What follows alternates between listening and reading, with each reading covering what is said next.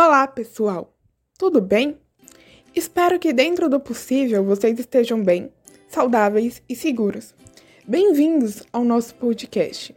Nesse episódio, iremos falar sobre as doenças virais, poliomielite e raiva.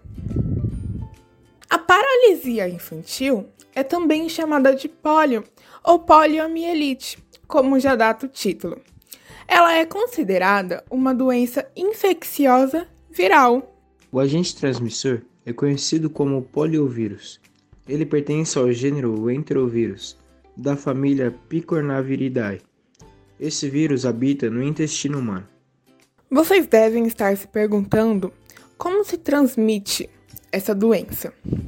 A transmissão do vírus da poliomielite se dá através do contato com secreções eliminadas pela boca das pessoas infectadas ou com algum tipo de material contaminado por fezes. Ou seja, o contato fecal oral, algo que nós podemos considerar crítico quando as condições sanitárias e de higiene são insalubres e inadequadas. Embora esse vírus infecte pessoas adultas, as maiores vítimas, infelizmente, são as crianças mais novas, que ainda não adquiriram todos os hábitos de higiene, como, por exemplo, escovar os dentinhos. As crianças correm o maior risco de contrair essa doença. Os principais sintomas da paralisia infantil são febre, dor de garganta, náuseas, vômitos, constipação, ou seja, prisão de ventre, dor abdominal e entre outros. Gostaríamos de advertir que a poliomielite requer um diagnóstico médico. Portanto, achamos importante ressaltar que pesquisar os sintomas na internet a fim de descobrir o que se tem pode nos fazer sentir pior e nos deixar ainda menos informados. A vacinação é a única forma de prevenção da poliomielite, e todas as crianças menores de 5 anos de idade precisam ser vacinadas conforme o esquema de vacinação e na campanha nacional anual. Você sabe como o vírus da poliomielite age no organismo? Ao contrário do vírus da gripe, por exemplo, o corpo humano não consegue se livrar do vírus causador da poliomielite. Portanto, a multiplicação inicial do poliovírus ocorre nos locais por onde consegue penetrar no organismo, ou seja, garganta e intestino. Em seguida, ele se espalha pelo sangue e, infelizmente, infecta o sistema nervoso, onde sua multiplicação pode ocasionar a destruição de células, os famosos neurônios motores, o que resulta em paralisia flácida. Por que a poliomielite pode provocar paralisia?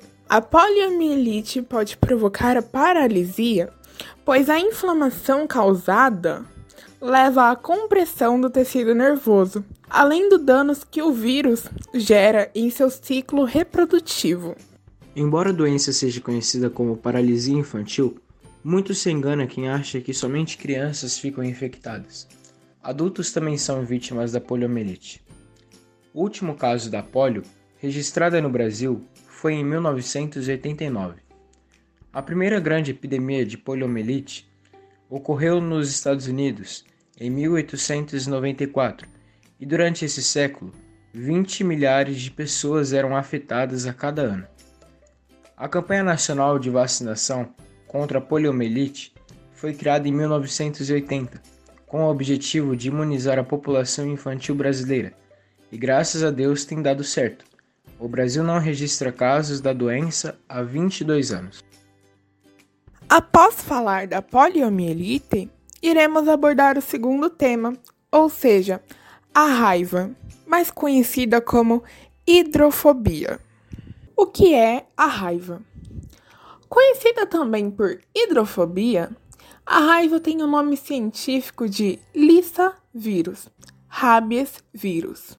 O agente transmissor é um vírus que acomete mamíferos, inclusive nós, meros humanos. Esse vírus é conhecido como lisavírus.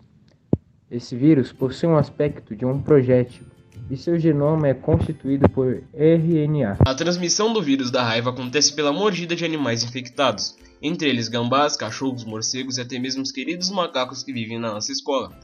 Mesmo que todos esses animais sejam fofos, é preciso manter a distância e muito cuidado. Os sintomas são febre, dor de cabeça, salivação excessiva, espasmos musculares, paralisia e confusão mental. E assim como foi falado antes, é importante deixar muito claro que pesquisar sintomas para descobrir o que temos na internet não é recomendável. A raiva, infelizmente, não tem uma cura estabelecida. Portanto, a única forma de prevenção é por meio da vacinação. O tratamento é profilático, ou seja, a aplicação da vacina é imediata. Dependendo do tipo, do local da agressão e do animal agressor, haverá a necessidade de administração da vacina e do soro antirrábico. Como o vírus da raiva atua no organismo? Bom, a partir do SNC, Sistema Nervoso Central, o vírus dissemina-se para vários órgãos e glândulas salivares, onde também se multiplica e replica, sendo eliminado na saliva das pessoas ou animais infectados.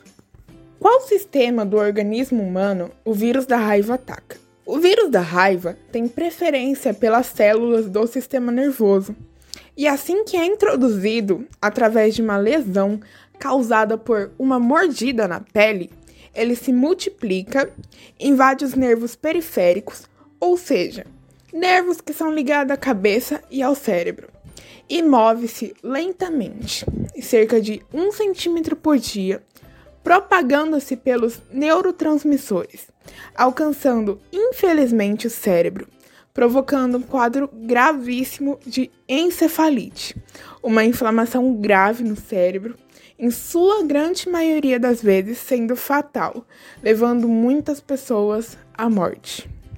A raiva é também conhecida como hidrofobia, sendo uma doença viral que provoca uma inflamação no cérebro. Essa doença é considerada como uma zoonose. Segundo levantamentos realizados pela OMS, ou seja, a Organização Mundial da Saúde, quase 60 mil pessoas morrem em decorrência da raiva todos os anos no mundo.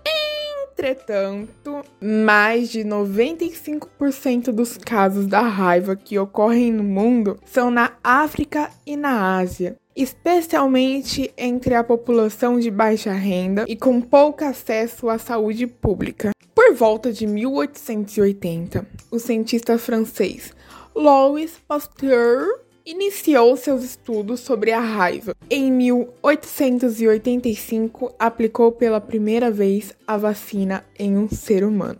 Ao fim desse podcast, Agradecemos a iniciativa da professora Denise Mendes ao escolher trabalhar sobre doenças virais, pois é de suma importância relatar a disseminação dos agentes causadores das doenças em relação com as dificuldades de saúde entre as populações humanas. Além disso, também é importante gerar informações que sirvam de base para prevenção, moderação e tratamento dessas doenças, estabelecendo prioridades, facilitando a identificação, a causa e a origem da doença. E aqui fica o nosso apelo: verifique sua caderneta de vacinação e sempre procure conscientizar o próximo sobre várias doenças, entre elas, como ditas anteriormente, poliomielite e raiva, pois vacinar é um ato de proteger. Proteja-se.